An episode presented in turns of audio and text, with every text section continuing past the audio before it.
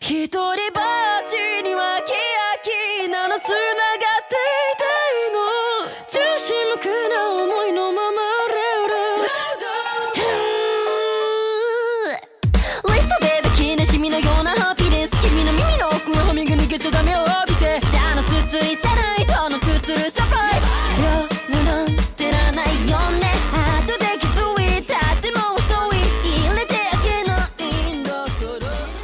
Hello，大家好，现在是北京时间七月二十八号上午十一点，欢迎收听最新一期集合游戏频道加丢 news 节目，我是主持人 Jerry。哒哒哒，我是主持人大家。叫什么呀？好好说人话啊，老白。大家好，我是 Max。哎哎，说点我们想说的，你们爱听不听？哎嘿，好我们家伙，想听的，频度这么高呢？啊，那开场一首这个泡沫摇篮曲啊，海贼王 Red 的一首开场歌。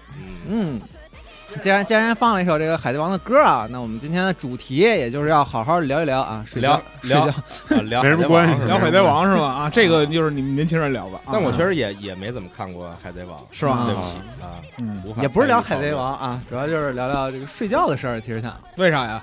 因为这周其实很多朋友都已经玩了宝可梦的新的手游。对，motherfucking 宝可梦 sleep，哎呦你们现在怎么碎碎词儿这么多？现在加的带劲啊！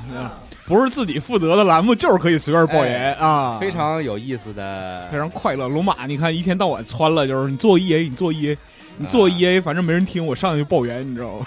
狠狠爆言。狠狠的爆言啊！b o m sleep 上线了，对啊，还是挺不错的一个睡眠监测软件，虽然我不确定它这个 监测的是否准确吧，啊、而且它这个监测跟其他别的做睡眠监测的都不一样。我没太明白它那个就是监测的原理是什么。我感觉啊，它就是通过麦克风记录你的呼吸以及你发出的一些声音，包括嗯因为你，因为它需要你放在你床上，对它它不能放在桌子上，哦所以它可能记录一些震动哦，啊，来以此来评判你是不是睡了啊，你睡得怎么样？那梦游打拳怎么办？但是我不确定它这个是不是这么个原理啊。但是它这个有一个特点，就是说你在用这个宝可梦 Sleep 记录睡眠的时候，你不能锁屏。哦嗯，啊，对，它不让你锁屏。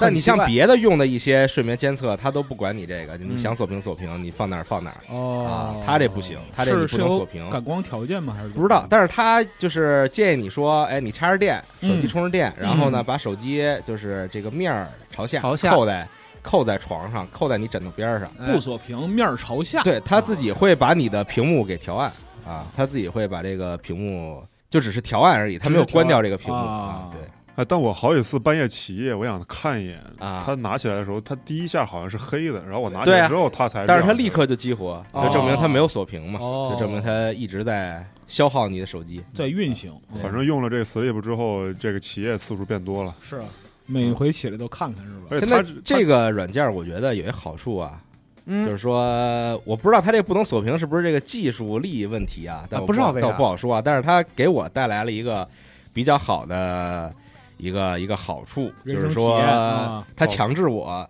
你开了这个就别再看手机了，因为你干不了别的。哦，对。啊，然后你买了个平板，你可以所以你，只能给它放在那儿。然后置办第二第二台手机，就是我的啊。睡前抖音 time 现在已经被缩短了结束了。非常多。啊。啊哎，那所以这这个在你这儿，它真的是因为你用了这个 A P P 之后，提高了你的睡眠质量吗？这个哎不，那质量不好说，但至少现在变得就是比以前相对来说早睡早起了一点，因为我想早起看看我抓了什么宝可梦，啊啊看就是看我刷新了什么宝可梦。那为了要早起，我就要早睡，啊所以啊！啊，所以它对你来说真的是调整了你的这个睡眠习惯。啊，对，对我完全没有。我也没有。我之前有一次早上早晨七点钟起来，啊，七点钟我就醒了，嗯。然后一看我根本昨天晚上没有记录到，然后那天我上班来的就有点晚，因为我我不想让我的打卡断开，所以我躺在床上又愣躺了一个半小时，就是睡了个回笼觉，因为他这个记录的下限是一个半小时，哦，那你可以上班的时候把这记录补上嘛，他他不行，他还能能测出来，没没有反应，就是我放在扣在我桌子上，我也试过是吗？啊，他不记录哎呦，嗯，啊，还是有点巧思也有可能是只是夜里才能记录这种。也有可能咱们办公室大家聊天的什么的比较嘈杂，他就不会不会认为这是在睡觉。而且他那个里边有一个，就让你设置说你每天几点睡觉，嗯。然后呢，你临近这个睡觉点，比如说我现在设置是夜里两点，可能，嗯，我去，然后一点半的时候呢，他就会说说，哎，皮卡丘好像很想和你睡觉，啊、是不是？是不是现在？我觉得他原话不是这么说的，就是如果你超过这时间呀，你你的那些宝可梦们呀，就嗯困得跟孙子似的，就是眼睛都睁不开了，然后你看着他们也非常可怜，所以你就想早点睡觉。如如果我没有同情心，就是想但是我不太理解的是这个游戏的主题，啊，这个游戏主题呢是是你养一只卡比兽，这卡比兽呢、吃了睡，睡了吃。它吃的东西哪儿来的呢？都是你抓这些宝可梦给他采的果子，然后对你给他做饭。哎，这事是不是很奇怪？对就一种啊，如果有你一抓宝可梦都是奴隶，然后啊就是大家在供这个对呀卡比兽。啊，就是真真实这个赛博贩毒了是吧？那那个如果有一天他没采到果子怎么办？呃不是，他永远会采到果子对，啊。但是有没有没有就是鞭子抽的那个环节啊 就跟咱们某些节目里说的一样，这宝可梦白天没事干，就在从事这种采集活动。啊！那很怪，那卡比兽就是吃了睡，睡了吃，对，呃但感觉同样都是宝可梦，我操，它的地位腐朽不一样。的奴隶主！我啊是要被打倒的。啊，可怕啊！然后这软件儿我是第一次用这种睡眠软件，它还会记录你半夜出的声儿对，啊。然后我呼噜啊，然后一些那种重的喘气啊，什么之类的，最可怕的还我头来翻！翻身什么之类的，它都会记录。最可怕的是它记录我梦说梦话啊。对。说梦话啊！以前很多睡眠监测软件的卖点就是说记录了说梦话，你甚至还能跟社区里的人分享你说的梦话。哇。你睡着了进行社区交流是吧？对啊，就是两个人梦话对答对。啊。因为我上大学的时候，我室友经常说说我说梦话，然后说的，嗯。因为我大学我是负责寝室里卫生，然后他们就天天在那造，啊。然后但是我跟他们说，他们也不听。后来有一天，他们说我说的梦话是在梦里骂他们。对，，他说，然后我他们说，他们说我我有一天说梦话说的是这寝室真那么脏，然后然后他们就再也不敢。我还以为是在压力太大了。我还以为是那个在我地上扔烟头杀你全家呢 是一个有责任心的好室友啊！我大学室友也是晚上说梦话，他说自己不说梦话，后来我们都给录下来了。录下来之后，我们好好听了一下，啊他夜里说梦话说也是青岛话，发现我们并听不懂。啊，我以为夜里说特别标准的普普通话，不是，他夜里说特别标准的青青岛话，你的录音还在吗？就大概就是青青岛话骂街的那种，啊，你那个录音给给导演听一下，就是你你可别啊啥，就这种。你让导演给翻译。你看让导演翻一下中一中。啊。嗯，反正我特别功利，就把这个软件当成一个监测我睡眠质量的，然后它就是啊一直让我点，就是你要不就是我感觉他这个逻辑就是你早上醒了之后点结束，然后你嗯。白天采采果子点不点嘛，然后你晚上再点睡觉。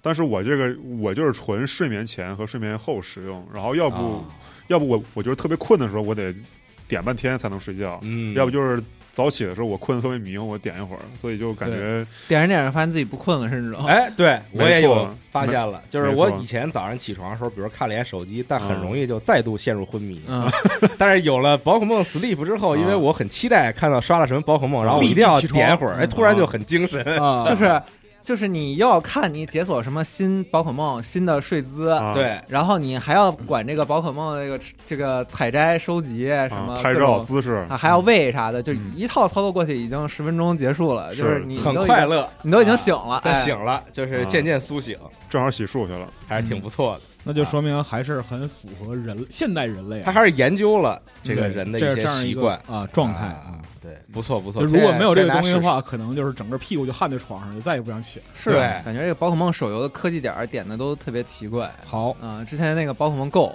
啊，我也是特别奇怪，因为当时我正好能玩，当时正好在留学嘛，嗯哎就可以狂玩那个宝可梦 Go。它一开始是雷达式的，嗯就是你你到那儿之后是三格，你大概率就能在附近找到那个宝可梦，然后有些地方是两格，然后你得通过那个雷达变化，然后推测那个宝可梦在哪。方向是吧？对，这还有点道理。嗯然后等后来一次一次大更新之后，整个游戏就变了，就变成什么样呢？就是我以前就觉得有一种即视感，但是一直没有找到这个即视感的原点。嗯自从我回国上班，嗯就是宝可梦 Go 现在的状态啊，就是出了地铁站找共享单车的状态。嗯他们这些手游的点点，我觉得真的都特别搞笑。就别的手游就是只关心你氪的多不多，宝可梦就就关心你动的够不够勤快，睡得够不够好。嗯，那你要这么说，感觉这共享单车确实适合和哦宝可梦 联动是吗？联名一下。我现在就希望这宝可梦 Sleep 能联动一些，就是它能支持一些智能手表和手环。，对，啊，嗯是这是最好的。因为其他的睡眠监测其实都是用的手表手环嘛。对但是它但是它自己卖周边嘛，它自己嗯卖一个那个小的精灵球的周边，特扁的那个对你用那个个就可以当那个跟宝可梦你就不用亮着手机了。跟宝可梦 Go 那是不是一样？不一样，不一样。啊，不一样，不一样不一样嗯，你就用那个，它你放在身边，它也能监测你的睡眠嗯啊。但是如果它能支持一些其他厂商的手表手环，就更好了。是我就是纯想让它监测我的睡眠质量。任天堂听着我们这期节目，赶紧加钱啊，知道吗？那个那个出，赶紧出个手环，联动听联动 这节目呢，吉考斯是吧？是不是可以说说新闻了？是吧？哎聊聊这个这周的主要新闻啊。还有别的事儿吗？大事儿、小事儿啊。啊，家长里短。第一个是啥第？一个，我觉得这周比较大的新闻就是《装甲核心六》公布了哦激战佣兵六对境境界界天天火啊，哎，公布了很多新消息。一看就是，好看了，片子一看就是我根本玩不明白那种类型。我肯定玩不明白，但是咔的玩了，看着。而且龙舅舅也是做了这个新的视频嘛，哎关于试玩啊一些反馈，包括这周也出了最新的 Wave 节目，是的，讲了讲他玩这个《装甲核心六》试玩体验嗯这方面的事情。龙马玩的还挺好，我就看其他媒体玩，那个弹幕上都说什么建议去看集合。他说你说说你哎呦太菜了，操，面子这么大呢，禁止哎呀拉踩啊啊！这个我不是很赞同这个新闻节目还自己哎捧自己，哎呀，这我们怎么堕落成这样？集合完了。禁止拉踩。其实上周也有《装甲核心六》的新闻，嗯，然后当时龙马应该是有好多事儿不能说哎，对，啊，拼命看他，他也他也不说话，所以这周终于就是大谈特谈了一番。但其实因为是试玩，就体验到的东西也没有那么多。哎，大家具体可以去听一下我们的 Wave 节目啊，呃，包括这群访资料吧。首先我比较关注的两点，因为我之前也没有玩过这个系列，我就想知道我自己能不能玩这个单人体验。嗯，然后这次也明确的说了，？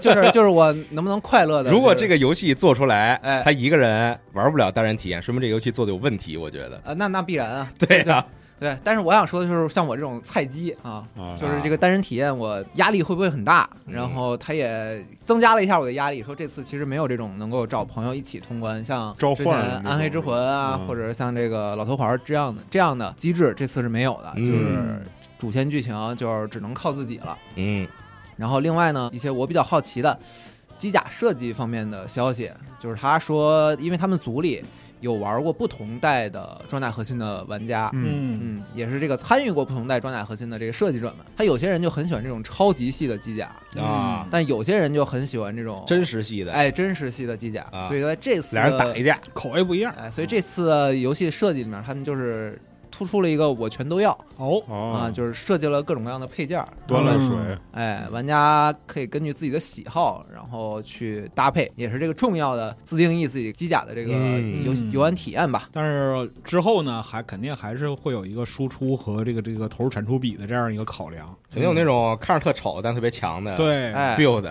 对，那我就占便宜了，我就喜欢看那个丑的，特别特别笨重的那种。啊，嗯，有的时候这也会产生一些其他的副作用，嗯，就好像就是之前那个创世纪哦，创世战车。嗯。啊，对对对，嗯。那个里边我操，有一些就特别奇葩的这样一些构建，嗯。然后巨牛逼，而这游戏本来挺重 PVP 的，嗯。嗯再说它 PVP 模式有有一 v 一和三 v 三，对。所以到时候嗯肯定有很多人去研究这种特别奇怪的 build 嗯。啊，打起来肯定非常痛苦。这是。PVP 啊看看别人玩得了，我就觉得就看看别人玩，没有上手玩啊，但是就看这个试玩视频，就感觉这个游戏的节奏特别的快。啊快吗？有些老玩家说，甚至觉得这个没有以前快。哎，应该老确实他没有老比以 A C 前快，对，应该是比以前慢了，但是我看着还是很快 看着真的还行啊啊，是吗啊？我觉得那个加速度那那个瞬间很会反应不过来啊。我在一些游戏群里有一些老玩家就是质疑非常激烈的言辞啊表示说什么就是加速什么的都简化了啊。啊，然后就是其他的一些方面也有相应的简化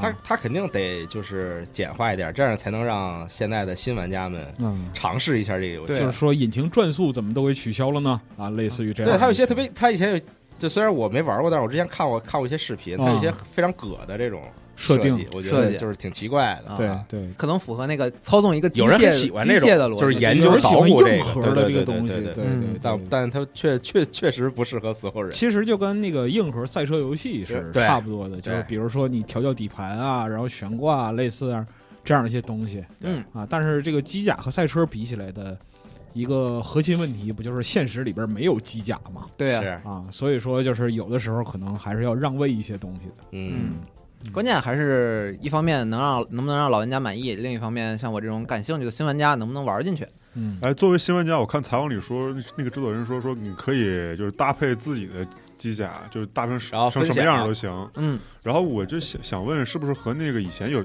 有一档节目叫什么机器人大赛一样？机器人大擂台，啊，啊对对对哇就是你可以弄成我最爱的路障子铁皮鼠啊，哎，天蝎，真是太猛了，是不是类似于这种？就是你虽然奇形怪状，但只要好用就行。嗯，那我觉得肯定还是身上插三十把刀对，弄个血滴子，啊，都行。行。这是装甲核心六相关的新闻啊。哎，嗯但是本来跟他同一天发售的这个美少女万华镜雪女啊，嗯，暂避锋芒，哎，暂避锋芒了，怎么这个了 battle 没有了，没有 battle 了啊人家雪女延期到十二月发售了，我嗯我感觉就非常的生气啊！为什么不能是很？可惜，为什么不能是装甲核心延期发售？很可惜是？吧？啊两款日式动作射击游戏，哎，哎，哇，不能同台竞技，对，啊不能同台没能竞技巅峰一战啊，啊，太可惜了。非常可惜啊！延期到年底了，还挺久的，是的，嗯十二月二十二号发售，嗯，应该也是为了游戏的质量考虑。是吗？也行吧，这正好这不是岔开玩了吗？就嗯，行怎。么能是暂避锋芒呢？少了一位这个势均力敌的对手。啊，嗯反正这个日式动作射击游戏可以延迟满足，一直爽到年底，哎啊，挺好，挺好的。嗯，期待今年好吧，啊。我要是啥也不知道，我真的会觉得你们报的是另一套新闻。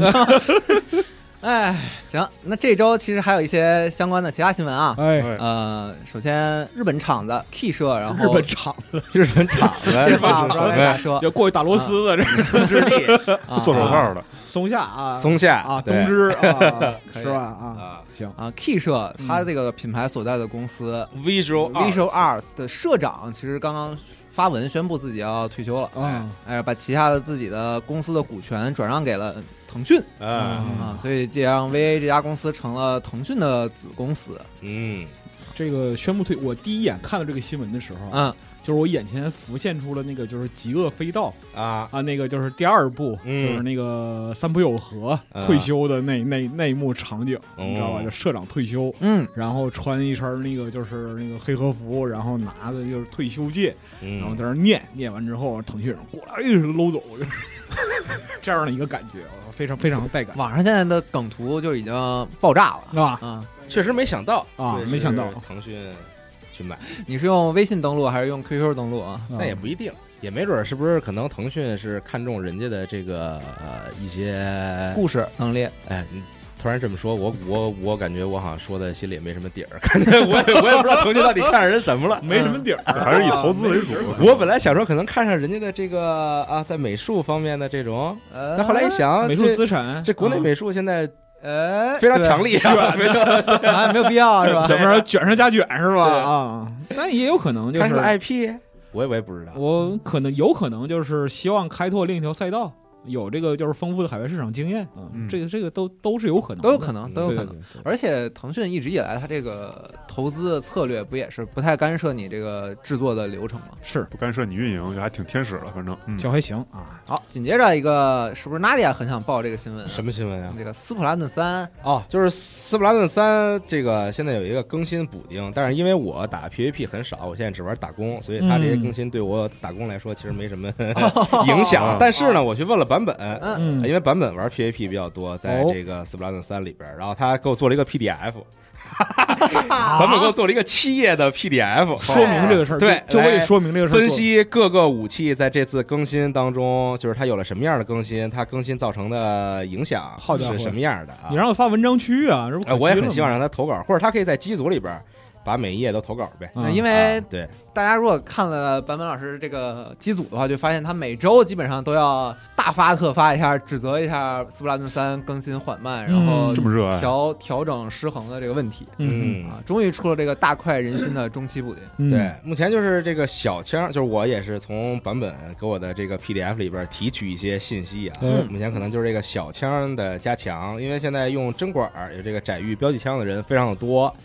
然后呢，但是呢，他们这个组做平衡性的方法呢，不是说砍这个武器，而是嗯把其他的小枪，哎，同样给升上来。你提上来。哦。啊，对，他们反正是目前像这个这个斯普拉射击枪，也就是小绿这一套小绿啊，现在就是子弹的这个乱数减少百分之十七，也就是说它这个散射变得更更集中一些。哦，啊，反正很厉害。所以还是让更多武器能够登场，百花齐呃放。但是小绿其实这个登场率也很高哦啊，所以其实我也抓不到他们的这个平衡性调整思路是什么样的 啊。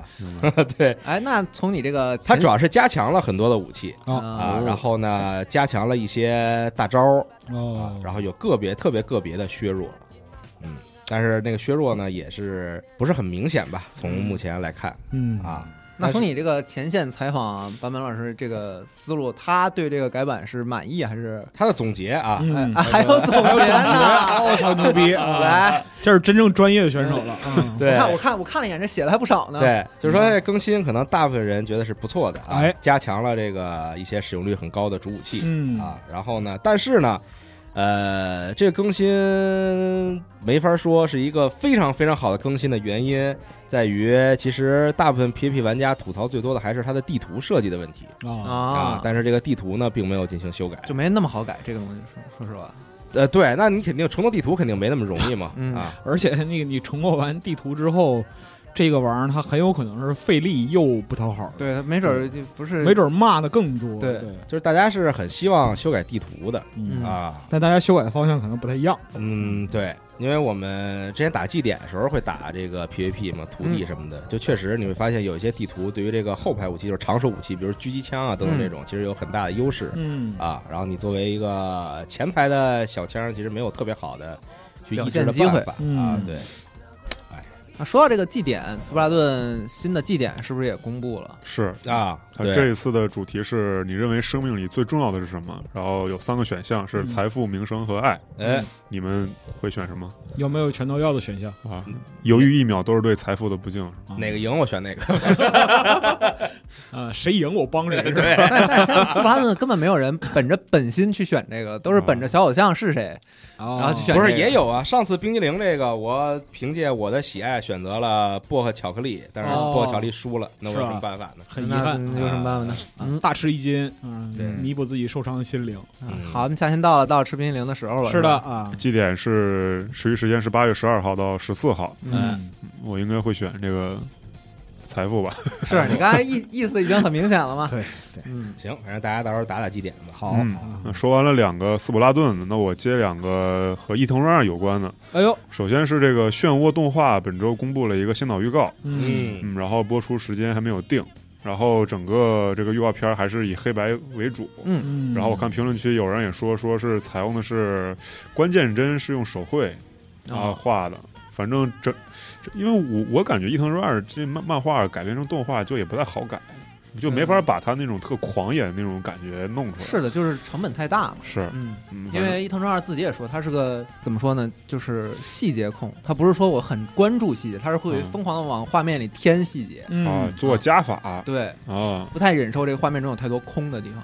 漩涡当年看的是第几章啊？就是他们那班主任变成一个大蜗牛，就是看着特嗯，特恶心。我操，别说了也是名片嘛。他没有不恶心的。啊！漩漩涡里边很少不恶心 但是他那个最令令人不适的就是那个鱼那个短片，真的看不行鱼哎，鱼后来也出过动画，对啊是吗？但是一但是一般吧，我对觉得那漫画看着头皮发麻呀鱼的动画主要问题是没有把那种恶心感啊转到这个屏幕上，对啊！就是它那个鱼的短片的妙处就在于，你真的能通过画面儿让你的嗅觉起飞，嗯，这个很吓人。嗯嗯。然后第一个是这个漩涡动画，然后另一个是这个以伊伊藤润二漫画为灵感的这个恐怖游戏《恐怖的世界》，哎。嗯本周放了消息哎说有中文了，对，并不仅有中文，而且这个正式版将于这个十月十九号发售。太好了，哦然后这次我是好好了解了一下，我才知道他们这是一个 roguelite 游戏。哦，，还是 roguelite RPG，反正和各种人物啊、任务有关。哎呦之前是一一直攒着，就也没敢看，就等着中文。哦，这次反正没想到这种画风的游戏能弄一个肉鸽，反正就还挺因为它可能是那种选择知识的肉鸽吧，就是你、啊你选择一个东西，然后你会获得一些分之类的啊，对，你可以会获得一些，比方说 buff 啊，或者文字 RPG 然后这些东西就能决定你在这条路线上能能走多远。能走到多远。我怀疑应该是这种，嗯就是一个伊藤润二游乐园儿，嗯嗯，反正这个你不得给涂老师安排上？他那里也是什么都不是，但那游戏好像不是特别恐怖。对不是那种，就可能不太有 秃老师害怕那种效果。啊，就是秃老师就怕 jump scare，jump scare，嗯对对对那其实不爱玩恐怖游戏，不是你说谁不怕 jump scare，都是怕我我我觉得这是一种人类的这这个个本能反应。刻在基因里的一种对。但是但是那个秃老师的詹姆斯盖尔反应就比比效果特别比较有戏好对，嗯比较有戏的，呃，特爱看。每次看到你和就是西总把夹在中间架着他。啊，嗯。对，左右为难的这样一个情况啊。啊，最新的节目也是刚刚上了啊，非常快乐来路上看。刚看完，嗯，都是不容易 我跟你讲，果然人类啊，就是人类这种生物，就是把自己的快乐建立在别人喜欢看别人受罪，最爽了哎啊！太坏了，是呢，说的这么义正言辞，然后哎，行，太坏了，你也没少干，反哎，正其实狠狠的要亮，就是啊。行。反正说完了两个一同说二了，哎，那下一个说说这个星空吧。哎。啊，发了三个片子，哎。啊，三个这个介绍游戏里地点的这个预告片儿。嗯。然后呢，就是只能这么说。嗯。啊，期待的呢就就就就喜上加喜，对，然后就是实际的游戏里边什么样的状态呢？就老实等吧。行。啊，嗯对，因为就是毕设的这个就是预告片的这个这样一个流程啊，嗯。大概就是这样的，就是它游戏里有啥呢，它就会把能看那部分给放出来。啊，对，但这三部动画短片还挺推荐大家去看一下的，是。它是那种无对白的对动画短片，每就是展示性的，对，每一个都是无对白的，但是讲了相对于比较完整的三个小故事，每一个都很短，嗯，然后转场我觉得特别精彩，转场用了好多那种老动画的那种式方式的转场，嗯。变换的那种实验动画风格的转场，哎哎，，只能说只能说就是那个毕设在这个这个就是游戏叙事方面啊，嗯。这几年进化了很多，对，进化了很多，就是从原来的站桩叙事，然后过渡到这个尸体叙事，嗯，现在总会总算会使用切镜头的方法了，对，是个动画而已啊，真的大家没有必要那么那么认真啊，没准是。进了游戏之后发现啊，还是那样，还是那样啊，也也有可也能，但是嗯对，但是我认为他们不会这样，嗯。多多少少给给我们点回应吧，对，也该进步了。是啊，反正这个世界上就有很多我们这种就喜欢看陶德化呃吃这个陶德硬化的这个硬饼的，那当然了，玩家嘛爱淘信淘、懂淘，这个是终生信条，这对个那会成为淘吗？啊不会，太 难成为淘这难度有点成为陶太高了。挺难的。嗯陶德再怎么样，就是你平时拿他再找乐，他也是世界上一等一的游戏制作人，嗯，尤其是欧美游戏圈里边现在硕果仅存的，就是这样一个以他为中心的一个游戏制作人。你想想看，就是其他的类型的这样一个制作人，我们谈起日本制作人的话，嗯如数家珍。嗯啊，是吧？就是一个小团体，啊，或者说是一个小组织，对，但是因为日本当时盛行这种明星制作人制作人这个，的这是一个基因传承的问题，嗯就是说是上一个上一代的这样一个习惯，然后就是留到了现在。我们也能看到有一些那个中生代的制作人现在仍然活跃在舞台上，嗯但是你再看就是欧美的游戏圈里。呃他们好像确实不这样。这种就是说，以一个人就是有一个人作为一个明显的精神标志的这样一个状态的话，是非常少的。嗯啊所以，所以就是他其实就相当于就是欧美的这样一种就是制作人领衔的一个精神旗帜，而且他确实是高，那当然了，啊你仔细撸一下他之前的就是是那个开发经历，嗯尘封、嗯湮灭啊，啊、辐射三，然后天际，嗯你还想怎么样？是吧？就是随便哪个游戏制作人有他其中的一个这样一个经历的话都话，吃一辈子你，都能拿出来吹一吹，嗯是吧？就类似这种，你说是上个世代的那个游戏制作人中心制，你像魔力牛那样的，嗯，对吧？这个时代已经他他属于他的那个时代已经过去了，嗯陶德也快六十了，啊，真看不出来。当然了，啊，那老白，五十八还是五十九咱们有没有可能啊你？录一期陶德的节目呢？呃，讲陶，陶艺嗯陶艺是吧？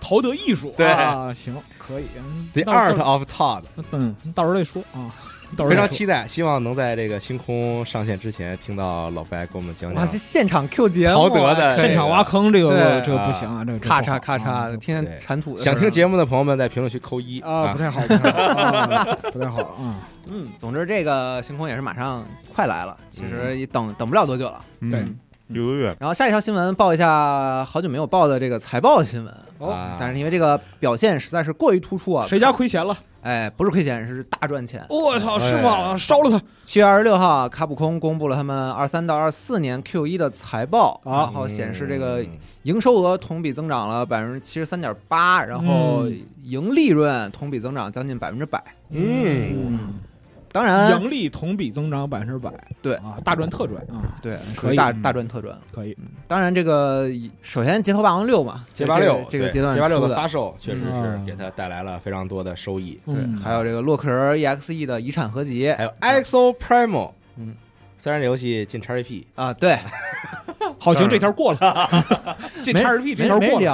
啊，对对对，嗯。但玩家数也超过百万了。对，嗯。超百万了一下，你想想。多哎我不容易，我看这营业利润是同比增长九十九点四，感觉他们这还挺精确的。一一一般，哎，我不知道，就是财报这种，一般财报你不能那不胡写啊，就是你肯定得精确一点啊嗯就让我想起之前看任天堂公布那个游戏当前销量，啊嗯那个什么动森销量是三千九百九十六万。啊你！这要是其他公司，就估计就直接写四千万4000加万，对他们就特别那严谨，这还是挺严格的吧？这严谨点儿好吧？啊对，人家点儿好，多说多交税，这是然后这个这个数据，然后经过彭博社报道，其实统计下来的话，卡普空过去十年之间利润收益飙升了百分之一千二，然后现在已经成为了日本第一大第三方的电子游戏发行商了。哦，第一大第一大第三方，对，第一大第三方电子游戏发行商了。然后这个前三名应该是卡普空，然后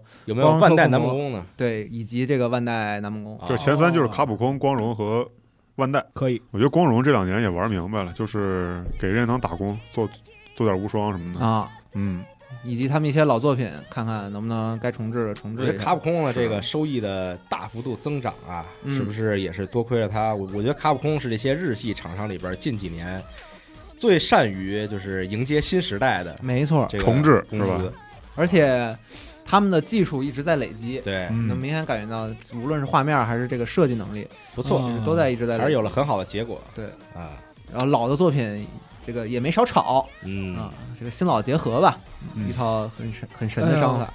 但 我有一个 肯定实现不了的这样一些愿望啊。嗯。就是说卡普空早年的就是那个街机基版基于这个 CPS 一和二的嗯这样一些老游戏，能不能有一些就是卷轴类的，嗯，就是横版卷轴类的，能不能就是做一些重新开发的？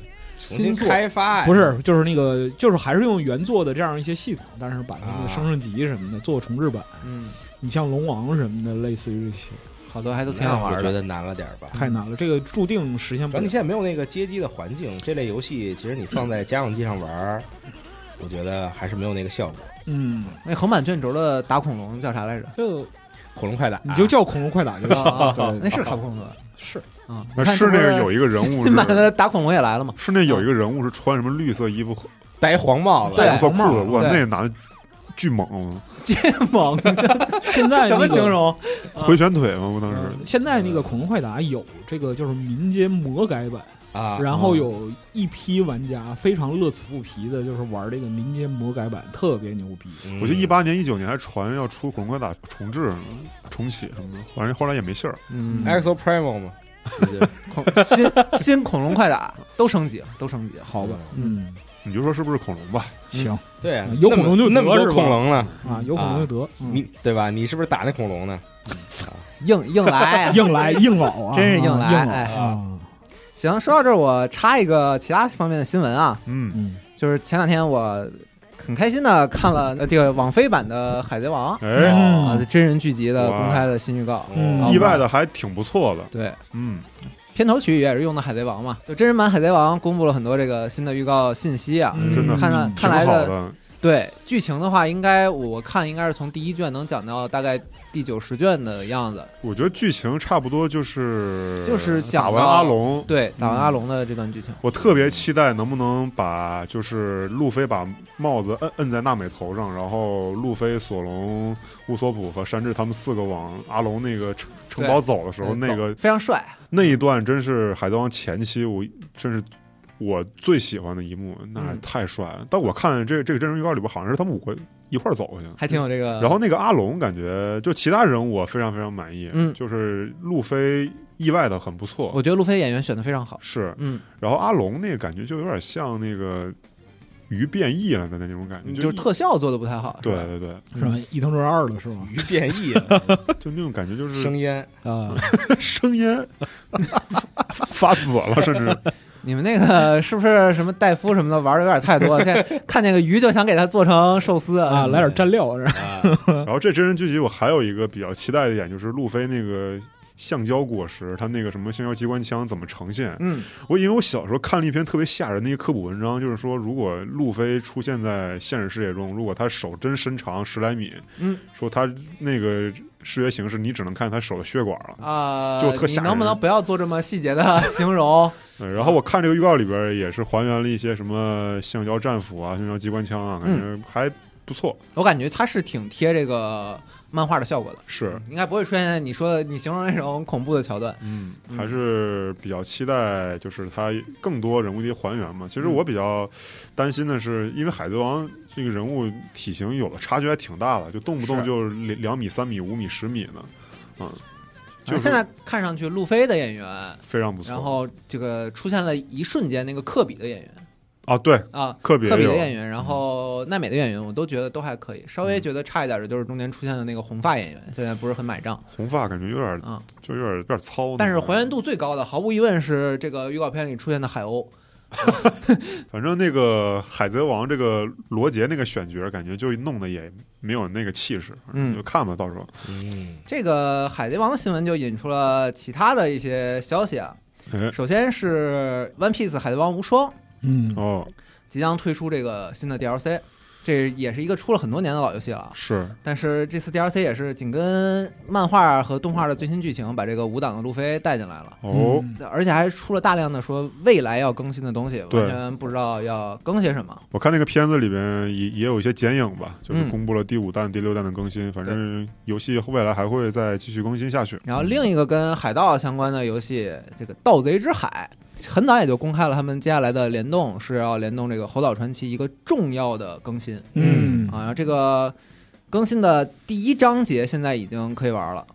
哦，嗯，我们网站也公开了这个对于开发者的访谈，就是关于这个《猴岛传说》，因为大家一听就觉得这两个是特别合适。非常合适的 IP 啊，就是这个合作。首先，他也提到了一个比较大的改变，就是大家都知道，在《盗贼之海》里，其实你是不太有什么对话的，是就是不太有什么语音的。但是因为《猴岛传奇》是一个比较重表演的，它很多这个喜剧桥段、幽默的东西，它得通过这个对白来表表示出来。所以这次所有的《猴岛传奇》的部分的内容。就是玩家去玩的话，就会发现它都是有全配音的。嗯，嗯，然后《盗贼之海》Nadia 也没少玩。我 其实我一开始玩这个游戏还是因为看了你们那个直播，你记得吗？嗯，直播你们有一年五二零播的那个啊啊啊呃打啊，上就去年吧，打上花火啊，打上，没看过没看的话一定要去看，那期特别精彩。哎，道德之海一般就是多人一块玩嘛，对，跟朋友一块儿，对特别好玩。然后这次这个猴岛的这个新 DLC 其实应该是注重单人对，啊他说他说可以有这个独狼的体验会好一点。哦哦，我我理解的是，因为可能里面有大量的这种解谜，可以通过独狼的形式去做。哦但是说实话，这个游戏玩起来，独狼最难受的不是解谜，独狼最难受的永远是开船这件事儿，就是你忙不过来。忙活对，他特别忙活，怎么着也得有两个人感觉。那单人就开小船嘛，嗯然后人多就可以开大船嗯啊，就更好玩一点。总之，这个新的更新不光改变了这个游戏以前的这种就是过于线性的一些插入的剧情，这次可能会稍微有一点点开放性，嗯然后有这个大量的幽默桥段和解谜。嗯如果喜欢这个游戏的玩家，一定要好好试一下。然后，既然说了这个大量的这个海贼王相关的消息，就再说一条吧。嗯，呃啊，一个老的非常经典的老山明那个鸟山明老师的以前的短篇漫画，就是一卷完的这个漫画《沙漠大冒险》，也是之前公开了一系列的消息啊，嗯有关于他这个新的动画的消息，也有这个游戏的消息。游戏的消息前段时间公布了十二分钟的实际演示啊，啊，我小时候看过这个漫画，就是讲的这个恶魔王子到了人类的世界，嗯然后带着一个人类治安官，然后带着一个矮人，还有谁啊？反正就是开一辆坦克去寻找水源的这么一个故事。嗯，原作其实是一个小单单行本就可以讲完的故事，嗯但是既然要改编成游戏的话，肯定要中间穿插大量的内容。然后这实际演示里面也出现了我比较感兴趣的，就是开坦克战斗的桥段。嗯，它是一个什么世界观？怎么还有坦克呀？它是一个重装机兵 哦，对，Mad Max，啊，是有点有点废土，但是它是那种魔物什么的那些啊，也有也有一些矮人啊什么的。我记得我记得里面是不是还有精灵啊？嗯，我看那画风怎么特像一九年那个人中北斗，人中北斗是啥？就是那个北斗神拳，但是里边还有，但是里里边还有同生一马，反正北斗神拳那是狠狠的 Mad Max，对。啊，啊，这个的话，我其实还对它的画面表现还挺感兴趣的，嗯，但是特别遗憾，它居然不是一个回合制的那种，嗯，是一个动作的。啊，感觉玩家就是操控这个恶魔王子在在战斗吧。然后这个特色其实也就是进到坦克之后的一些活动。嗯，现在看玩法的话，其实还看不出来，但是画面是比较吸引我。然后另外就是这个新的公布的这个动画版，觉得完成度很高。然后刚才也提到了这个同生一马，那我说一个《人中之龙七外传》的一个，它哎本他们也周出了新消息，对他本周公开了一些内容详情吧，主要是介绍了一些游戏的主要人物和两大组织晋江联盟和大刀寺一派。然后我看了这个主要人物，这五个主要人物我看完。我突然想到，好像历代如龙就基本都是这种人物配置。首先有一个武痴，那就是只想打架，配置嘛，只想闹事儿然后打架。然后还有一个就是那种特别蔫儿、特别衰，但是是那种智谋的那种形象，嗯就戴个大谋士。，嗯，嗯，对。然后还有一个就特别那种胡逼，就特就有有就特别疯癫的那种人，张狂派，是就疯狂找主角麻烦。嗯。过来就发癫，嗯然后还有一个非常可爱的一个女性角色，一般就是什么给你提供情报啊，或者说这种人。嗯。然后最后一个就是在你这边那种老好人，嗯，就是那个如龙里边那个伊达桑，嗯，反正就感觉我看完这次这五个人物介绍，发现好像每每代如龙都都是这样，都是这个经典配置，经典搭配，还是这个味儿。嗯，然后我看了这次这个介绍的这个两个组织介绍之后，感觉《如龙七外传》还是想承接一下为什么《如龙七》里边会有童声出来，嗯，然后以及衔接一下《如龙八》的剧情吧。对。嗯，反正这游戏也也快了。好，嗯，那之前也说了，其实你也不用太担心，就是好像还是就是两个作品，其实直接玩八也是可以的。是之前我们也报过。嗯嗯，那接下来就说一下索尼方面的消息吧，哎有几条新闻嗯啊都可以说一下。首先是中国之星计划啊嗯，这次也公布了很多的新消息。对中国之星计划这次是第三期的第二批游戏嘛，嗯然后首先第一款游戏是，呃，帕斯亚的一个新作叫《逆神者》，帕斯亚就是带来就是之前像波西亚时光、沙之刃时光这种，嗯然后这次的游戏他们没有播片儿，就放了几张图。图，然后游戏说是这个开放世界，然后有一些战斗探索，然后我看了这几张图，感觉现在确实我们。我们国内玩家确实也需要一款这种纯中式背景的这种开放世界，我们可以去探索。嗯之前玩沙姆三的时候，感觉出来有有一点那种味儿，嗯，就这种中国什么武侠乡村这种，还挺好的。包括帕斯帕斯亚最近研发感觉很按部就班，他们一个新游戏马上也要这个发了好像昨天刚发了一款，啊。对，就以学校为主题的，叫什么啊？叫学员构想家，嗯，就是就是反正就是一个学学校模拟经营，对然，后你作为一个是阔别多年回到母校的校长，然后要把它建设成学生不要死在走廊上。然后我看那个预告片特别胡逼，还有什么僵尸金字塔什么的。啊对，在学校里建动物园，在学校里建盖金字塔，哎，你们上学的时候有没有有没有想过，就你你的你上学在那坐着听课的时候，想象学校炸了，你们会有这种 想象吗？学校炸了，学校炸了炸狠啊！我上学的时候就怎么炸的？细说，就是之前上那种特别枯燥的物理课、数学课，我就想象学校有僵尸进来，啊。然后我就想，因为我们教室是六楼嘛，我就想架两挺机枪就在窗户那儿 可以，啊，但是你这话想让我想起了一些古早的回忆，就是我学校还真真炸过。啊？我学校食堂那个嗯爆炸过，学食堂爆炸，对对对对嗯，但是没有没有什么没有伤亡，没有造成伤亡啊。对对对，那那不是在用餐时间，那就行。我们学校的操场塌过，但是嗯。也没有什么伤亡，啊，就是它塌了一大块儿下去啊，然后后来就修，就是这么个事儿。反正上学的时候，经常对学校进行一些奇怪的构想。要不嗯咱录个那个就是常规吧，就是 那个学校想象，就是不希望学校好，对，什么玩意儿？就因就因为我们那个教室是个顶层，然后它那个窗户特别低，就特别适合架两挺机枪就冲外面啊你们上学的时候都在想什么？我天哪，都太战术了！你们那样的话，那必须是 MG 四二，你知道吗？嗯对，射速高的那种反正说的有点远了。哎这第三期第二批的第一款游戏 还能叫接回来。啊，还能转回来，叫逆神者。第二款是名为《从风行》的游戏，是泰和网络，嗯，也就是开发过这个《暗影火炬城》。对。嗯然后这次的他。们播的片儿也是一个非常概念，对非常概念、非常早期，展示了一下他们的平面设计能力。没错，还感觉还挺清新的。啊。但是呢，故事简介是一个小女孩与一个怪兽幼崽的一段旅程，然后官方描述也是能提供非常爽快的一个战斗体验。嗯，这是第二款，嗯。然后第三款叫《达巴水痕之力》，这个游戏能看出来就已经处于开发中期的了，啊，是是也是由上凯暗星科技开发，然后也是一个看起来是看看起来是能操纵两个角色，嗯。然后这个片子的后半段的一些 BOSS 非常非常的有意思，大家可以去看一眼视频。动。作游戏，是 BOSS 的攻击方式啊，以及移动方式，包括它的外形，非常有趣。核的这个，嗯，总之这三款游戏就是各有特点吧。嗯，从这个开放世界啊到战斗啊，以及从这个画风啊，都是很抓人眼球的。第三期中国之星计划上一批也是选了大概三个游戏，对，三个游戏，总之希望开发顺利吧。嗯嗯。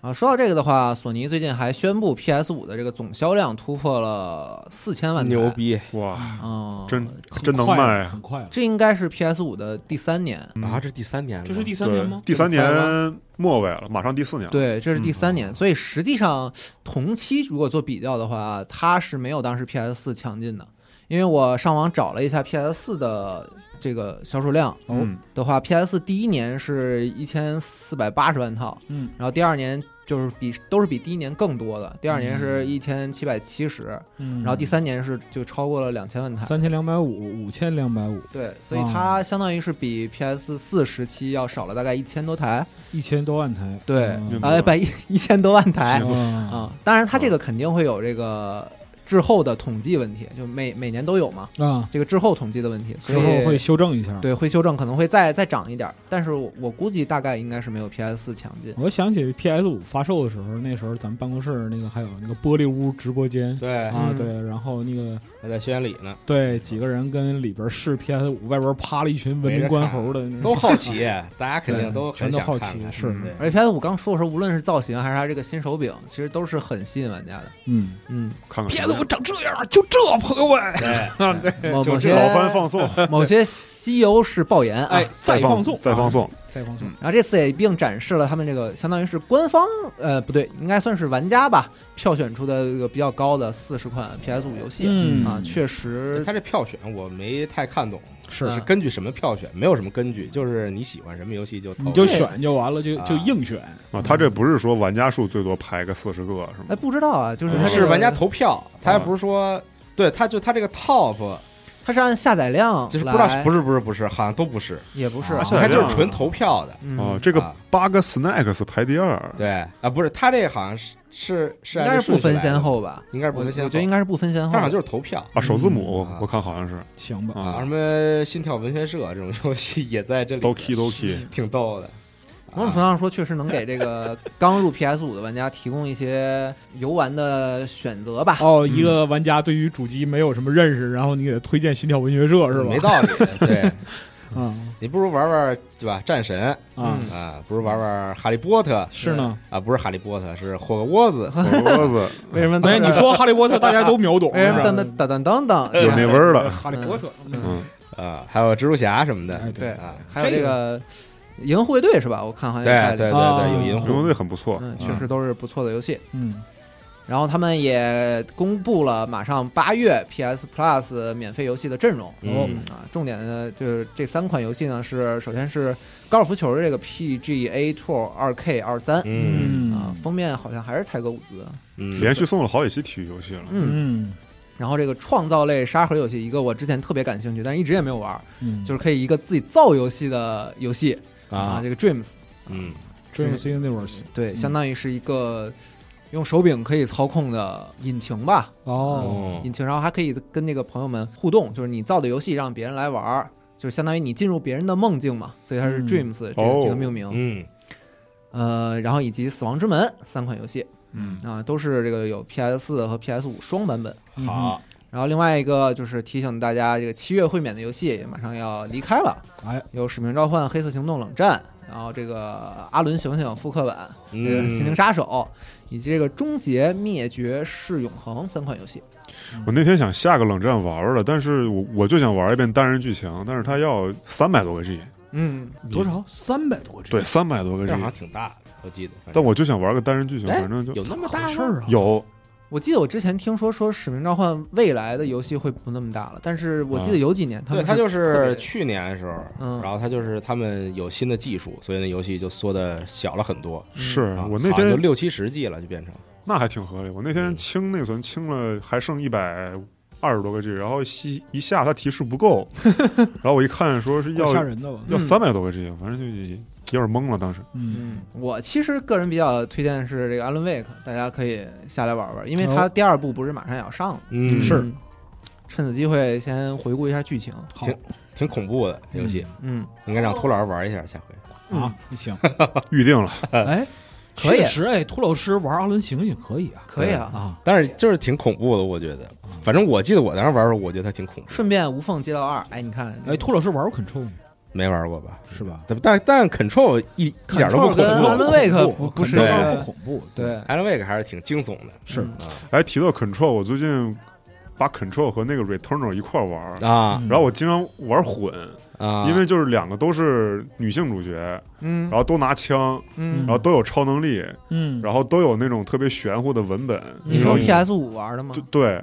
然后以及两个人都就是特别碎碎念，就就嗯。就经常嘴上碎念叨点嘴子，对啊，就经常玩混，就感觉还挺奇妙。这俩游戏竟然感觉还有点像啊，啊，但是实实际游戏玩法是完全不像。这俩都好玩，这俩都是非常不错的游戏。Control 体验还挺好的，但好玩谈不上。我那不好玩吗？好玩多好玩啊！Control 有一个锁血功能，啊，就是你完全死不了。然后我现在就就开那会儿，多好玩啊！那游戏只有西蒙说的不好玩。西蒙说了吗？西蒙说过，我之前跟他争吵过啊。啊。记仇了。挺好玩的。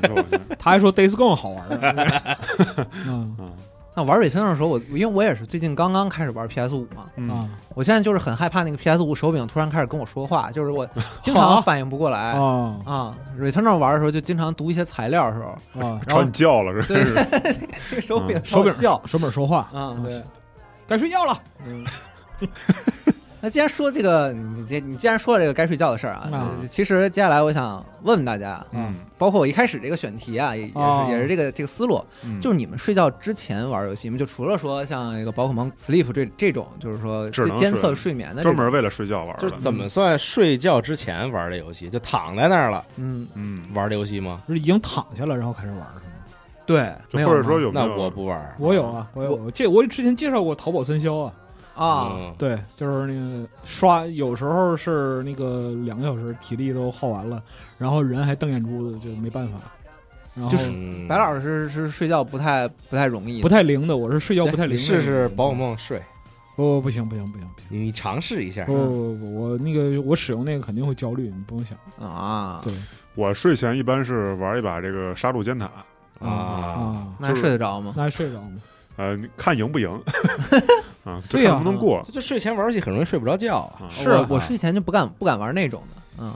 对，Dark Side Dungeon 就是我就玩不了，就玩的话没完，血压上来，而且万一一死真睡不着，啊就是你你那个队里人培养很久的人死了，就真真的睡不着。我觉得就最好能玩一就玩一款那种有固定时间的，就一局一局的这种嗯，啊，就像杀戮尖塔，就一局差不多就二十多分钟，嗯，反正就输了就晚睡一会儿呗，就那嗯气一气。我觉得这不是个好建议，一局一局文明是吧？那那那文明有点极端了 我之前尝试过睡前玩那个《王国之泪》，《王国之泪》就想我也不做主线，我就逛一逛，就是那你完了，完了。那你完了。哎那天是那天半夜十二点，啊，然后我就说逛一逛是吧？就然后就睡，嗯，然后越玩越上头，最后三点睡了。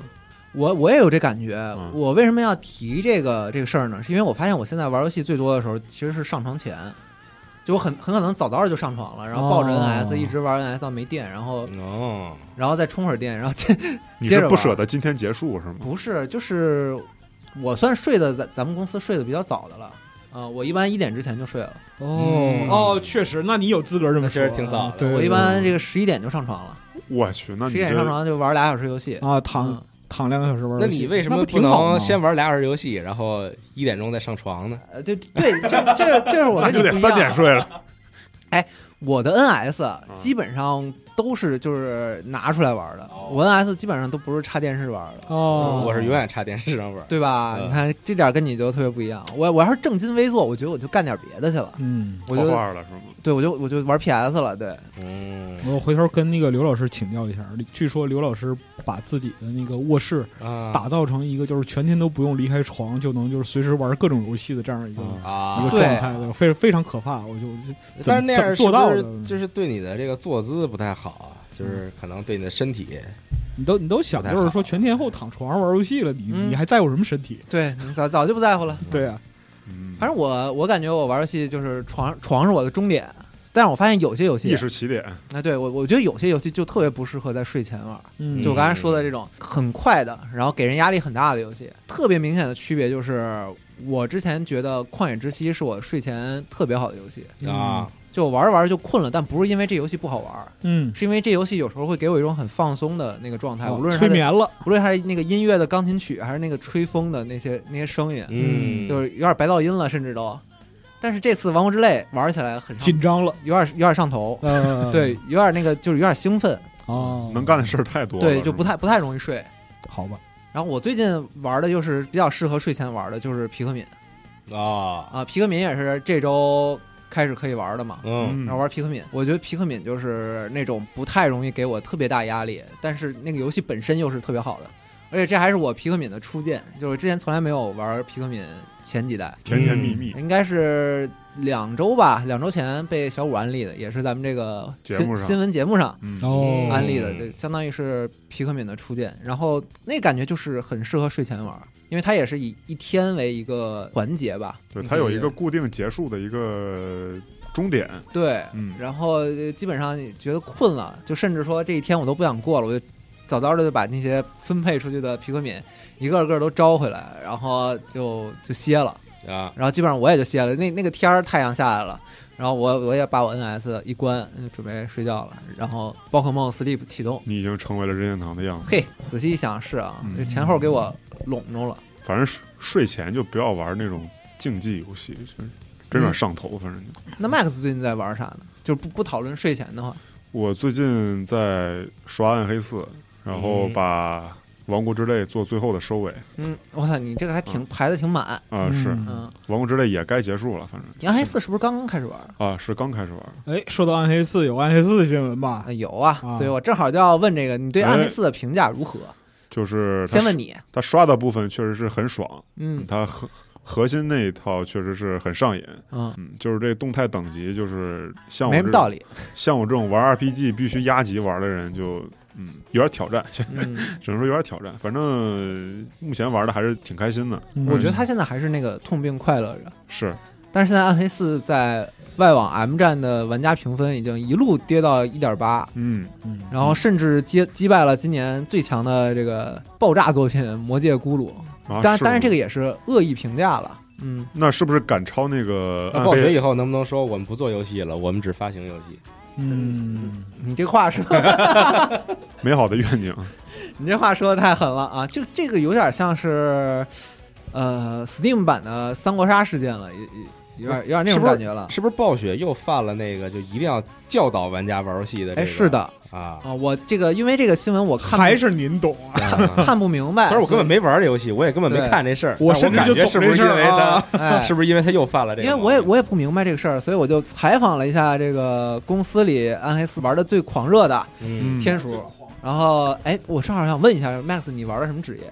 玩野蛮人，哎嘿，哎，天叔跟我大吐苦水啊，说这次哦这个更新完之后，野蛮人简直是没法玩了，啊，好像说是后期才比较甜蜜，就是砍了一些非常对野蛮人来说非常重要的事儿，哦，就比方说，就以前他有一些这个溢出伤害、溢伤，嗯。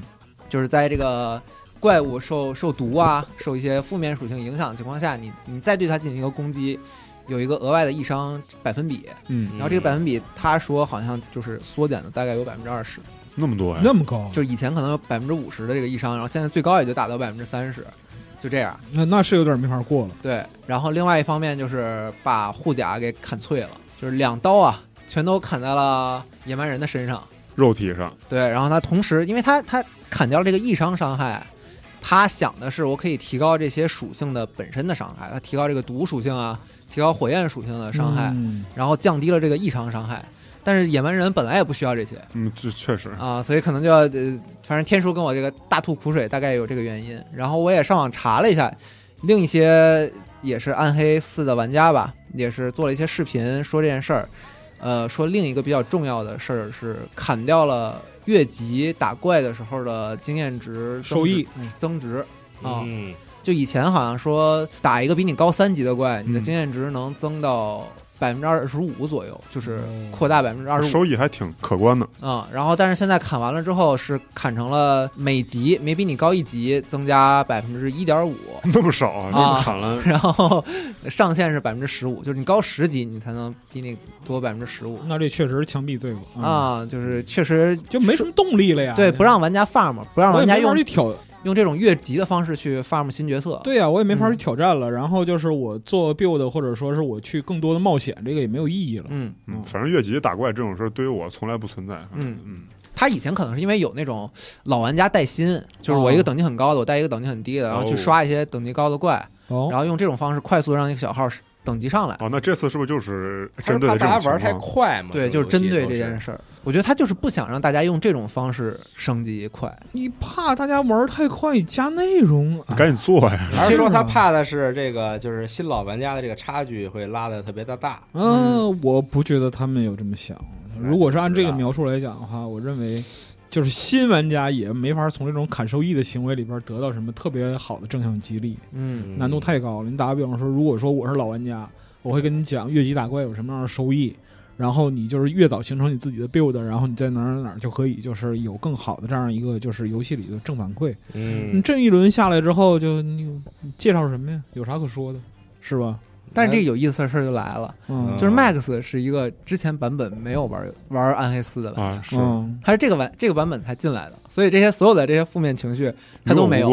对，没关系，玩的很开心。只要只要你持续的玩你玩到暴雪游下一个版本，戏啊他就，会对，他就会很快给你提供他总会帮你。补上的。哎这个情绪我总会遭大罪的。哎，啊是的啊，嗯。总会有一天你会得到就是你期待之中那个负反馈。对哎，那 Max 在最近这个咱花，钱买就是情绪哎，哎，啊。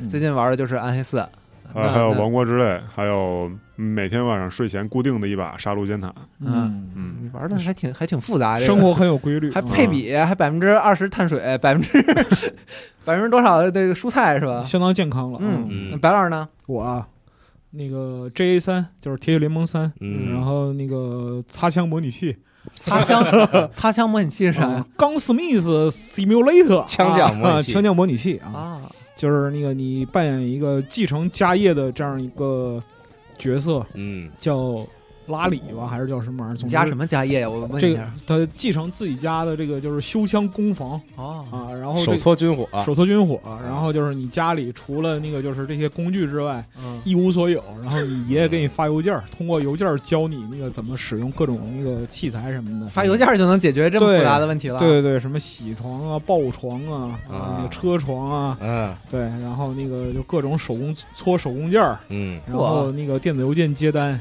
嗯是一个完美的就是闭式游戏。嗯对，军军火手工梗是吧？对对对，虽然说那个你是在一个现代的国家里边生存，但是你的生活跟一个原始人毫无什么区别。对，除了每天就是它里边那个，你前一阵不是录那个游戏茶话会过日子节目吗？嗯，对，那里边没有过日子其他要素，但是就是可太过日子了。对，过日子本身了。过日子本身，对对对，对于就是是那个喜欢清明系的，就是无可救药军屌来说，就狂喜，你知道吗？嗯，对 对对，人生里边除了修零件之外，没有什么其他的元素了啊！多么纯粹的这样一种就是天堂般的生活。让你说的这个改造枪这事儿，甚至有点馋了。你说不行，他现在出的，他现在还在 E A 阶段，然后就类型还是少一些。我就是期待他有什么时候能有塔科夫那么复杂的这个这个这个这个这个就是种类。那那太难做了，我得 给你那他只是擦枪，还应该出下一步不是他，就是他是那个他销售模拟器，你知道吗？不是他会接单，啊，他会那个接就是用户的改造、就是改造单，然后还有那个就是你可以从拍卖网站上啊。买一些就工况贼差的枪啊然后修复。修完了之后你再卖，啊这样啊。对。是跟那些什么装机模拟器，然后对，差不多什么鱼差不多鱼缸模拟器，这对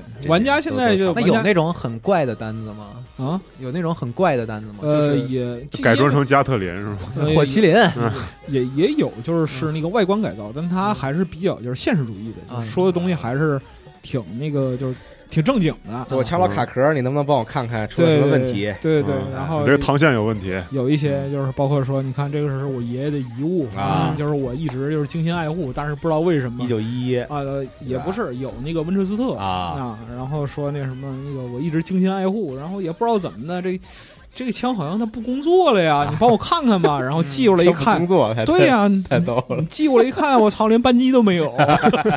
对，这你还精心爱护呢，这日子过哪儿去了？还有这种小幽默呢，啊，就是乱七八糟的各种各种嗯各种这些东西。总之就是它是它不适合所有人啊，不适合所有人。嗯，对对。哎，那能不能以后出一个什么游戏店模拟器，就修理手柄、PS 五什么插爆？肯定可以出。嗯，有一个小霸王卡带吹吹，然后插上去好哎了是吧？这样我也学学。拿橡皮擦金手指。嗯，娜迪亚呢？娜迪亚最近最近玩这个遗迹二，嗯，我操，神之游戏，啊，说是非常不错，十杠十的游戏，真的。哇，我特别抱歉，之前这个这个游戏在个出新闻的时候我都没有报，不屑一顾，有点对，然后这个四十二沉迷了，现在特别火爆，这游戏哇，就是 everything，你知道吗？就是你能在这个游戏里看到所有游戏的影子。是吗？啊，这是好话吗？我问一是下，我操！但是你你得这么想，啊，就是说我做了一个游戏，然后呢，我融入了，就是我觉得他们可能啊，在做游戏的时候，他们就头脑风暴的开会，嗯说你喜欢什么游戏？哎，我那人说我喜欢《黑暗之魂》，哎，然后那人说，哎，你这个说好，咱们这个调性是这样的啊。嗯然后然后说到这个美术风格，说你喜欢什么美术风格？我说我喜欢这个异形这样的风格，好啊加入啊，然后 都得有，都得哎有。就是什么都有。啊，然后关键是他还做的挺好，这事儿其实挺难的，对吧？咱呃，咱们也缝合做好对，咱们也看过很多缝的游戏，对啊，就是说把那些看着哎都挺熟悉都揉一块儿，但是结果一玩起来就是非常不行。很屎。但是这个游戏玩起啊来非常的愉愉快，嗯非常的愉悦快乐。这种愉悦都体现在哪儿呢？我看四十二天天跟我哼哼唧唧，你赶紧玩一会儿你知道我特喜欢一个游戏的这个要素吧，啊就是挖掘它里边的秘密啊。哎，我特喜欢这样的游戏。啊，我觉得可能是以前玩这个马里奥六四的时候留下这种，就是说你看。它是一个很简单的地图啊，嗯说不就长这样吗？这图，但是里边藏了各种各样的秘密。嗯，你可能比如从这个门一进去，哎，怎么着？这边上有一个隐形的墙，哦。哎，你就进去了，然后里边有什么新东西，你从来没见到过的。啊，它叫遗迹，是因为它有很多这种这种地方吗？它呃，对，没没关系，可能也也有关系吧，哦哦就是就是说这个它它是一个末世故事啊就这种。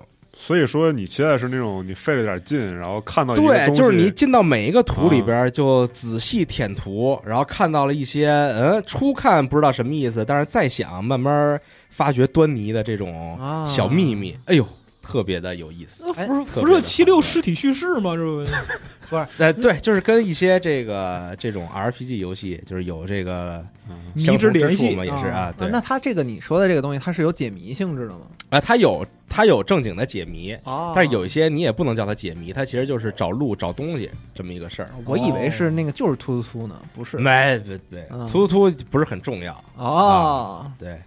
因为我看到有一些，BOSS 战，作为一个突突突游戏，呃突突突竟然不是很重要。嗯我觉得它突突突不是很重要，可能跟我玩职业也有关系，是吧反反反正我觉得就是突突突不是特重要。这何尝不是一种过日子？然后这游戏就是狂演出，就各种地儿演出，然后就是又土又酷，啊那个那个演出你知道吗？我懂了，我懂了，我懂了，我懂了。特别符合我的审美，就是对，就是哎呦真好看，觉得那演出。吐槽吐槽的，但是不得不说，这个中文配音我觉得确实一般啊，配的不是特别好吧？哎，啊这怎么爆言了呢？然后这个文啊案翻译，我觉得好像也有点问题啊，但是不耽误。其他的对它不是很耽误你的这个啊体验。然后这游戏因为它是，就是它有它有一些这个随机生成的要素，这个嗯这个要素还挺重的。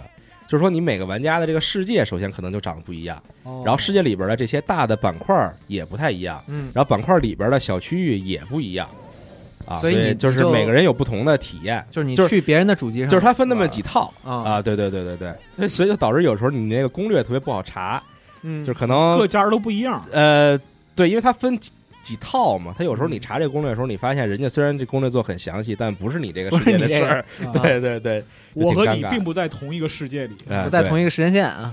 反正就是特别的有意思，特别好玩，非常上瘾。我现在打了不到二十个小时，现在打十五、十六个小时，现在打了一个坏结局出来啊，但是还有很多秘密还没有探探寻到，完全啊，所以可以完全的再回去重新刷。我我估计能刷个上百小时这游戏没什么问题。嗯，哦，对我来说，这游戏比较吸引我的是它能跟朋友一块玩。嗯，嗯，我也看了你跟大巴玩的那个视频。对对，我们这一天晚上有时候一块联机玩，嗯，就仨人一块打，其实就是相对来说难度会低一些，嗯，他这个最多几人一块联？就三个人啊，，三个人。对，特别有意思，他，哎最多是三个人啊，三个人，啊为什么设置三个人？可能跟他这个设计有关系，非常好玩。然后里边故事也是那种就是不好好给你讲，都是那种碎片的 啊，叙事啊，然后又又是从某某个地儿拿过来的，对，或者那 NPC 也都是说一些谜语，就是你也不知道是什么意思，恨不得当场枪毙。对对对，然后还有一些解谜，哎呦，太好玩了，我只能说 太太有意思了嗯，好啊！今天晚真上回，推荐大家一定要体验一下这个游戏今。天晚上回擦完 Everything 枪下一个。你喜欢黑魂，你喜欢血缘，你喜欢命运，你喜欢异形，你喜欢还有什么来着？我昨天突然想到一个这话已经有点狠了，我先我先问问，反正就是咱是不是得搂着点？反正就是你能看到各种游戏的影子啊，啊，绝不会让你失望，是吧？对啊，嗯行，啊，这是我们最近在玩的游戏啊。嗯，然后还有几个马上要发售的游戏，也可能我现在会比较感兴趣，就跟大家也分享一下。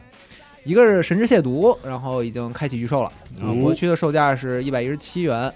上一座也是讲了一个非常怎么说呢，非常有当地特色、有西班牙特色的，跟它的宗教文化呀有关系的一个异世界故事吧。嗯我觉得他他故讲故事的方法比故事本身要好很多啊、嗯不知道这个第二部会是一个什么样的故事，嗯什么样的战斗？可以看到战斗升级的部分非常的多啊。嗯然后另一个是刚才 Max 也介绍我的这恐怖的世界嗯，啊，正式版也公布了10月10月19 19号号，然后以及我个人就是最期待的，我现在最想干的事情就是早点把我这个皮克民玩完。这样的话，我八月三号就可以无缝接入到《博德之门三》了。哎啊这是我今年可能要专门留出时间来长时间玩一款游戏的。摔跤了，呃，嗯对你点出了这个游戏，啊，这个他他没有想到拉瑞安玩出了一个高于高于大家所有人想象中的狠活啊！嗯，它是个好活儿。嗯你看这这好活儿挺多的。片子一发，对不对？大家都对啊，把这个游戏非常期待这个游戏。看他这个拉到了不应该的高度啊！你看他这个社区公告啊，就是充满了这样一种就是整活的这样一个气息。嗯是的，就是说，朋友们，首先这个第一章内容只是发布版本中可用内容的四分之一，嗯和 EA 版相比，第一章内容增加了大约百分之三十三。嗯。但是呢，我们很理解有一些朋友呢，在这个就是正式发售的时候啊，他会有一些担心，嗯，就是这里边有些少儿不宜的东西能不能直播呢？啊，没有关系，朋友，你可以在选项菜单里找到两个新的用户选项：显示过场裸体和显示第一，啊和显示啊，嗯，是吧？啊嗯，从这里你可以在方便时启用或禁用此内容，嗯啊，非常的贴心。人家肯定都考虑过了，确这些实东西啊，互联网这个时代嘛。主播模式，哎，肯定是那还有一个是 PC 的数字豪华版游戏，并未包含提前七十二小时的游戏开始权。对，因为若包含的话，它的实际发售日期就会变成七月三十一号。嗯，由于这个变动以及由此导致的围绕 PS 五版本和 PC 版本的数字豪华版的讨论，我们意识到。由于没有良好的表达信息，造成一些啊复杂性。嗯 这个也是之前我们给我们的新闻节目纠个错啊。之前我确实以为这个节目七这个这个游戏七月底就要发售了啊，那嗯实际上这个 PC 版还是八月三号发售。所以就是 PC 玩家还得老老实实等三天。对，嗯才能玩到这个提前七十二小时的游戏开始第三部并不包含在发售计划中嗯啊。我甚至老人退钱，啊，我甚至前段时间花钱买了这个 NS 上的卡带，是《博德之门一加二》啊，然后因为那这个游戏确实太古早，虽然就抱着很你知道很高的那个期待去玩这个游戏，然后就被我去的第一个城市的地下室几只蜘蛛揍得我不省人事，而且挺好的。用各种方式都过不了那个那那几只就杀不死那几只蜘蛛啊呃，。对，是的，就是那个博德这个早年啊，他是这样的，就是你已经到了第一个城，这个事儿就还挺出人意料的。啊，嗯，对，本来就是那个按照一般的逻辑来说，就是你组完队走走野外就团灭，这这很正常。，对对，我走野走野外，然后就经常看到一个明显不是我现在能打的一个东西，嗯。奔着我就来了。然后对，然后他还会很主动跟你讲：“老弟过来呀，啊，嗯就是你过去你就完了，就重新开档吧。就非常的可怕这个游戏啊。但是总之，我现在对这个《博德之门三》非常期待哎。就如果说还有什么游戏啊、什么作品，嗯，它第三部能够让我如此期待啊，那就是集合网，三那就是啊，纳克纳克大冒险，你怎么染上游戏？three baby，你怎么染上游戏驴子的毛病了？真是啊，太可怕了！嗯哎，重说啊，重说重说啊，那就是集合网独家上线《何氏奇谈》第一律法有声书三部曲，重庆出版社正版授权，Lighting 制作，每周二晚十点更新，欢迎收听。啊！这个刚刚也是更新完了第二部，嗯。然后第三部也马上开始更新了。急急急，啊，等得非常焦急。嗯。啊！最后说一点电影的消息啊这个也是一直我们之前在在介绍这个奥奥本海默这个诺兰的新电影。哎呦，啊，继这个确定会在大陆上映之后，也是刚刚公布了定档时间是八月三十号。太想看了，嗯嗯太想看了。我最近也是狂看电影啊，可能嗯过段时间我们也准备录一下这个暑期档电影的节目，哦，嗯不知道能不能预告啊，就是可能做个位务吧。嗯，座位不行，但是肯定是赶不上这个奥本海默上映了。嗯，而且这也是肯定是今年给暑期档收尾的一个，可以说大家都很期待的影片。上线就八月三十号，那可不收尾了，马上开学就了。就基本上是最后的尾巴了。嗯，嗯，太想看了，但我现在特别恐惧去电影院，为啥呀？为啥呀？因为感觉老老会碰到一些怪人，怪人、怪我们之前不是录过那个就是看电影常规对对对对对，嗯。就是感觉现在真的概率挺高的。啊，啊，嗯比如就是那种什么狂聊天、狂说话的、嗯。狂看手机的，然后啊打电话的什么的啊，你让我想起我之前看那个《阿凡达》重映，嗯。坐我右边的就是一个母亲抱着一个小孩儿，嗯。就不管画面中出现什么，那个小孩儿都要大声的介绍嗯，啊，出现了飞机，哎呀妈妈啊那个飞机。啊，那个蓝色人好高啊。看你爹，啊，嗯，然后就反正就前后左右也一直在劝导，但是那个母亲就这没就反应没用，这啊种对，就是有的时候其实那个这个就是有一说一啊，嗯就是因为我也带过孩子，就是我们家孩子三三岁左右的时候，嗯带他进过电影院。就是小孩儿情绪上来的时候，就作为家长唯一可能能做的，就是把孩子带出去，啊，啊嗯啊，这因为你无论怎么说，嗯，其实就是很他难控制小。孩肯定是不听，他一个是他的就是情感没有，就他的那个情感回路没有发育完全；另外一个就是他对于理解世界有他自己的逻辑。嗯他一旦陷入那种状态的话，你就无论怎么说也没用。嗯，所以这个时候就是为公序良俗计，最好的办法就是把孩子带走，你也别看了，嗯，就这样。所以还是看家长这种事儿。对对对嗯对，但是我最近观影体验还挺挺反着来的。是特好是吗就？一个是我看前两天去全场鼓掌看这个《封神》啊啊，《封神》的时候就是。我都遇见特别奇怪的事儿，就是他不是孩子闹，是大人大大人人闹，大人闹？大人在底下奇奇怪的接下茬，就是说嗯妲己，就是能不能剧透啊？这没什么剧透吧？我觉得啊，啊，这不是历史故事吗？对对对，然后然后那个我后面两个人一直在讨论，他是不是狐妖啊？他是不是狐妖啊？我说这个演员，你看啊，你看这个女演员，她眼睛都已经变绿了，你再问她是不是狐妖这个事儿，是不是 有点外国友人是吗？我不能理解了啊，有点儿。嗯然后另一个是看这个《长安三万里》，啊就我本来想放那节目里说，但是节目里再说一遍也没事儿啊，就完全反着来。就这个片儿三个小时，啊两个小时结束的时候，那个电影院的孩子就说，都感觉我就已经听到他们内心的声音，就爸爸妈妈，我想回家了，啊，坐不住了，根本坐不住。而且他讲的其实一个不是很适合孩子去理解的一个故事，对啊，有点儿这个成年世界，说实话，啊里面一些剧情打打杀杀，对，然后这个不是，但是那个这个这个电影院里不是这样的声音，这个电影院里是孩子说妈妈妈妈我想回家，妈妈妈我困了，妈妈说嘘，看见了吗？上面叔叔在背古诗呢。哎，哎呦，给你一点传统的那个，给你一点小小的传统文化震撼啊！听哥哥背古诗，你看看那个啊。我感觉就是家长想看呀，对 那肯定是家长想看家啊，家长看爽啊，家长看真爽。哎太有意思，还挺神奇的最近的观影观影体验。所以就是我现在真的很恐惧去电影院。哎，那可以期待一下，到时候咱们要不咱那个就是自己是组织了，家丢 life 嗯。复刻吧，嗯，复刻一把就是电影院体验吧。嗯，啊，反正这个今年电影院回暖，我是挺明显的感觉。啊，甚至有时候我都是为了要观影体验，我都去看早上那场九点那场，哦，然后九点那场到电影院就累身汗，因为是不是全是睡觉在早？上？不是因为因为早上商场不开电梯，啊，你得爬上去。啊。我是之前老买那种夜里就什么十点多十一点啊，那种也好。的。电视。对。嗯。我之前看马里奥的时候，就是就是直接包场，就完全没有一个人哇，那太就爽特别爽。我当时甚至以为他可能这电影都不放。了，嗯，但是但是还是照顾你，还是可以放了，是吧？啊咬着牙呀，而院线的回暖还挺明显的。我现在基本上看下班那场的电影的话，无论什么厅，基本上都能做爆满做个对七八成的样子。今年我观影体验最好的，就也谈不上最好吧，就嗯反正就看了七八遍《流浪地球》吧。是听说对，嗯就是看多了，这个这个这个就属于一种公到自然成的这样一种体验？完全就是到第六七次的时候，我进电影院就已经完全是老僧入定，啊，嗯，就进去之后坐在哪儿，旁边又不管怎么啊，下边这个镜头，嗯，我得仔细看看。就是这状态不是去看电影，这状态感觉是听京剧，你知道吗？对，差不太多啊啊，就是生疏熟悉啊，嗯听不厌的曲艺啊。这个《流浪地球》已经进入曲艺环节了。对可 以可以。你为你个人学术放映了啊，，对，嗯就这意思吧。嗯，好，不知道大家接下来都准备玩什么游戏？嗯不知道大家睡得好不好？啊，睡前干点啥？好，总之，本期的游戏新闻节目就是这样，听众朋友们，我们下期再见。下期再见，拜拜。拜そ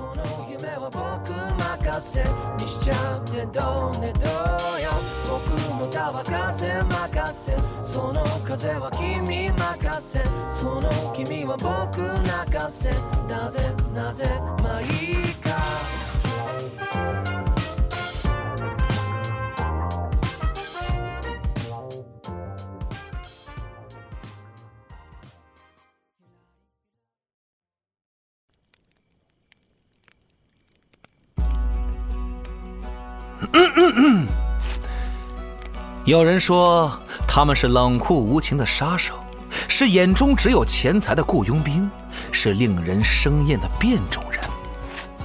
也有人说他们是卫士，是在怪物面前保护民众的守护者，是针对所有恐怖邪恶的解毒灵药。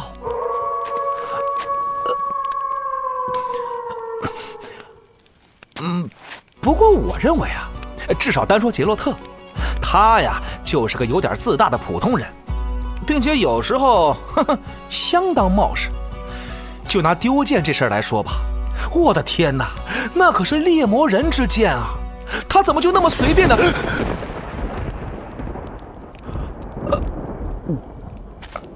呃呃，总之不管怎么样，丢剑这事儿足够我笑话他半辈子的。另外，还有件事儿，我实在是想不通，他怎么就那么愿意和女术士们纠缠不清啊？叶尼弗难道还不够他喝一壶的吗？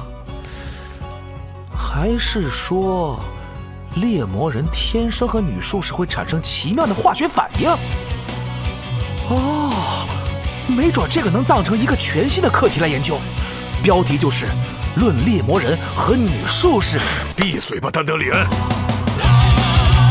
波兰国宝级奇幻文学《游戏巫师》系列原作小说，安杰伊·萨普科夫斯基原著，《猎魔人》卷八《风暴季节》，正版有声书现已独家上线机核网及机核 App。猎鹰丢失了眼眸，狮子丢失了利爪，而杰洛特丢失了他的双剑，他还能力挽狂澜吗？